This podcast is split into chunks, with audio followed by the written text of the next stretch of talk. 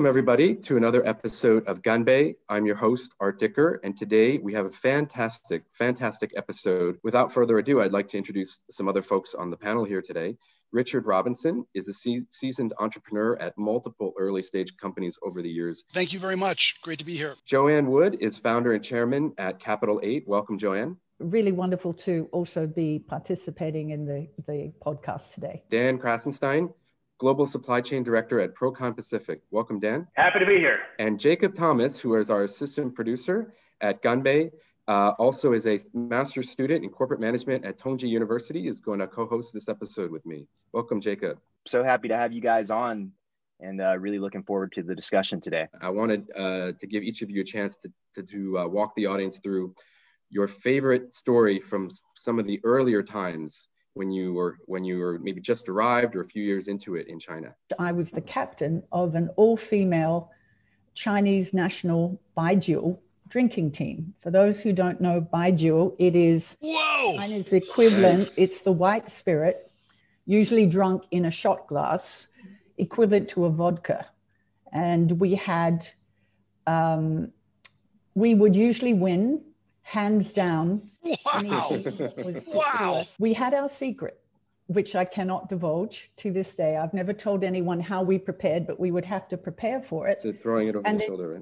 Yeah. During the course, In- into the during the course, yeah, during the course of the, the banquet, because it was always around a banquet, we also had a, a very disciplined approach to how we would drink, who would drink, how much, and when.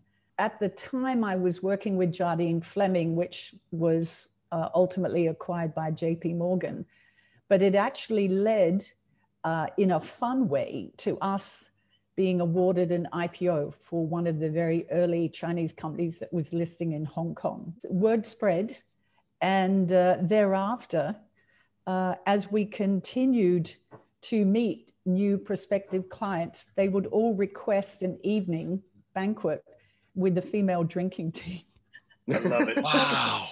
In a funny way, it, it it didn't last more than a year and i want to make it clear that you know when we were awarded mandates for ipos it was not on the basis purely of the fact that there were women in the corporate finance team who knew how to drink That Um, didn't hurt. That That definitely didn't, hurt. That's- but it didn't hurt Some people have actually told me straight up that now kind of the heyday is over and they wouldn't even necessarily recommend uh, someone to try to build a career in China. I was kind of wondering if you guys agree with that or do you think there's still sort of that, you know, Chinese dream? i disagree that this market is closed as an entrepreneur someone coming in who has a great concept great idea i think the world is your oyster so to speak still in china and the doors are open here It used to be just being a Westerner living in a Shanghai was enough for opportunities to find you. Now there's so much indigenous talent, uh, and the market has become so much more mature. It's all about having a niche. You have to have an unfair advantage in whatever you do, right? Entrepreneurship. Mhm. Like you have to like what's your unfair advantage? Chinese companies are still lousy at going uh, uh, international um, for the most part. It's not going to last forever, but but there is there is there are definitely opportunities there. I, I was wondering what you guys think is kind of the key, uh, the difference between those who sort of make it and those who don't in China. immediately two words hard work Mm. persistence Like anywhere. absolute commitment 110% commitment but never give up i'll leave it there sorry was- dan you- you- No, we're, we're on the same line. I was going to have tenacity as one of my words. We're, we're thinking alike, as well as being, and this is true for any um, international type of uh, assignment or effort, being open minded to the local culture, especially the business culture. Don't go in with your, again, me being an American with, a, with the, the ugly American type of attitude of my way or no way. Come in with an open mind to understanding, listen better, to understand how things operate locally, what are their existing norms before forcing my way onto it. And as much as possible, try to adapt that what you're trying to accomplish to be in line with and, and, and harmonize with the local culture. Uh, you can't force certain things. I mean, we, all know about Chinese and face and Asian culture in general and face, which is not so common in the, in the US and other Western societies. So if you come in oblivious to that, you're doomed to failure. it can be quite lonely when you're going into a new market trying to accomplish something in this type of challenge.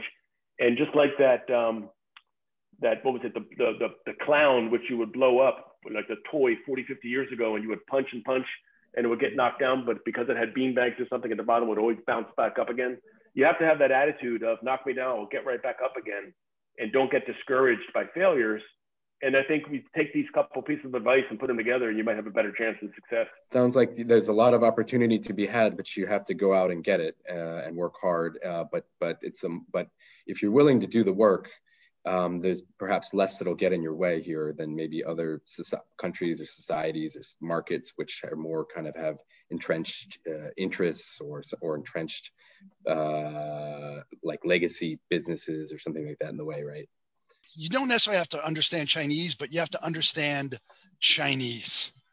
So if you can really understand Chinese people better and, and have a have a have a, a comfort with actually working with Chinese people, then that's even more important than necessarily being totally fluent in the language. Because unless you're really like all in and I'm going to do my entire career in China, you're, you're like, I'm going to do two to five years, maybe seven or eight. You're still not going to be good enough with the language. But if you can build some networks and build some fluency and being that, that bridge, and not necessarily a bridge, more like cartilage, you're the cartilage between the bones that's taking all the crunching then then then you have some sort of unfair advantage you know it's not clear yet exactly how china will kind of continue to integrate into the world economy and just the world order in general um, how do we see other countries um, uh, reacting to their rise? We've seen a little bit so far. How do we see, um, do we see China opting in, still trying to opt into the way the system is set up now? Or do we see China kind of accepting that things like decoupling are an inevitability and kind of charting its own path? China is willing to integrate, but with the caveat that a lot of the trade organizations and international standards and norms, they were not necess- necessarily part of establishing or writing. Uh, thus, they don't necessarily feel obliged to accept all, all the components of uh, those agreements.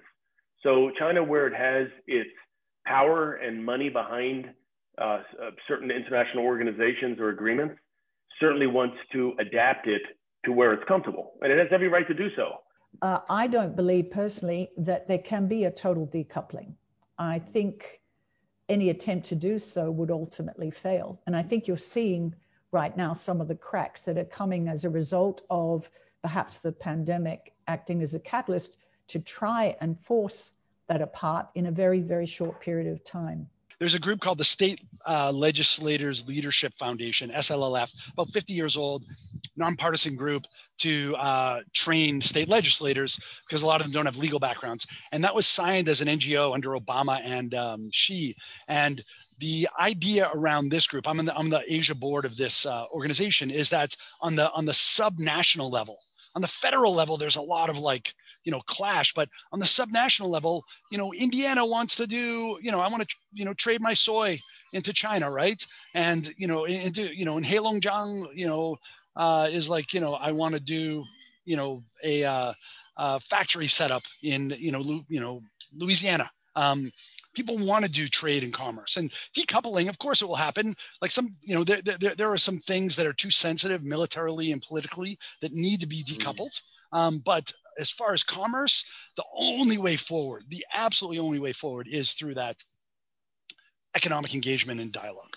Do we see China having these kind of long systemic long-term advantages, or do we see the Chinese economy hitting some headwinds in the future? With all the money and support going, a lot of it going towards the state-owned enterprises and less towards the private sector, there is a bit of a mm-hmm. squeeze on the private sector, and that's where a lot of the, the true innovation does come from. So my concern for the future would be precisely that, that if the, the, the private enterprises are not given both financial and legal support to take chances, that there will be a stifling of the innovation. That leaves me a little bit concerned. That's a good point. State capitalism and, and support gets you pretty far, but at the end, maybe mm-hmm. not far enough. I like to describe China as a tree with 5,000 years of roots going super deep to the core of the earth. But then the tree above ground is literally shifting in real time to capture rain and sun and protect from wind. Like the like you you'd think that like the largest and like arguably the oldest society would be the most rigid and the most you know difficult to embrace change but it's literally actually the opposite. And mm. that's one thing that i think people don't understand. It's not just oh okay they're open to innovation. Yes very open but the speed of it is just you know it's like that old move old like film clip from the 40s or 50s of the guy on the on the plane you know like spinning around like like the speed of change is happening so fast here. If we are going to see um, this kind of uh, conflict persist, who's going to solve it? You know, there's so many um, kids running around here, foreign kids who've who've already grown up a huge portion of their life in China, speaking Chinese basically like natively. Are is this the generation that's going to solve these problems too? I think the, my children would be a perfect example. They're now 28 and 26, respectively, living around the world, but they grew up in Shanghai. They're like the 2.0 version of what I wanted to be. Mm-hmm. Um, they, they think bidirectionally. They think both as a Chinese as well as a Westerner. They're more sensitive about face and long-term win-win solutions. They have much larger networks, both within the Chinese and the Western community, to lean on um, to, to look for solutions. And I think they think more globally. They realize that what happens in Timbuktu could affect you in Cleveland. So they do think differently and more globally and realize how interconnected the world is. So back to the, the first question, I don't think it, it was naive about an, an, an, a reckoning between China and the West. Perhaps it's speeding up and happening faster than people expected. It's a little bit harsher. Part of that was caused particularly by uh, the Trump administration misreading China and thinking that the US was the all powerful, that it could um, cough and China would catch a cold, not realizing that the key role that the American allies uh, from Europe to Japan, et cetera, play in that those relationships, that China has a lot of alternatives. So Trump is playing checkers as China's playing chess. And uh, it's really a, a, an eye opener to the United States and other Western countries to realize that you, if you want to have your reckoning with China, fine, go for it, but be ready for uh, the the payoff, the, the payoff, the payback, because um, is quite a powerful uh, adversary to deal with, and make sure you go into it playing a long-term game. So I think there were some mistakes made on both sides, both misreading each other. Um, I do believe, though, the next generation has more patience and more of a global vision to come to some solutions. At least that's what I hope. Hey guys, this was a fantastic, fantastic panel. Uh, really, it was free flowing. Like I said, it was um, so many good stories, so many good gems packed in there. It was a very lively panel as we predicted. And um, Jacob, I don't know if anything, any other thoughts you wanted to add as well. Thanks, by the way, for uh, co-hosting this with this one with me. Happy to not uh, be the lonely guy doing it myself here. yeah, um, I had a great time. I just was going to say thank you all once again. Uh, this was a really fun and insightful, you know, discussion. And I think we covered quite a lot. Um, of course, obviously, there's so much more that we could discuss. Uh, and so I think I, for sure, and I'm sure Art as well. You know, I hope we could we could do something like this again sometime. Absolutely. All right, guys. Thanks so much. Appreciate you joining. Well done, Jacob and Art. Excellent Thank you guys. Thank you guys for being great guests. Terrific fellow panelists. Absolutely. All right, guys. Thanks so much. Let you get on with the uh, rest of your days. 7:30 p.m. in Los Angeles. I gotta go. Yes. Hey, Chirfana. Thanks, Dan. Thanks, Dan, for sticking, sticking on. Bye, guys. Happy Bye, guys. holidays.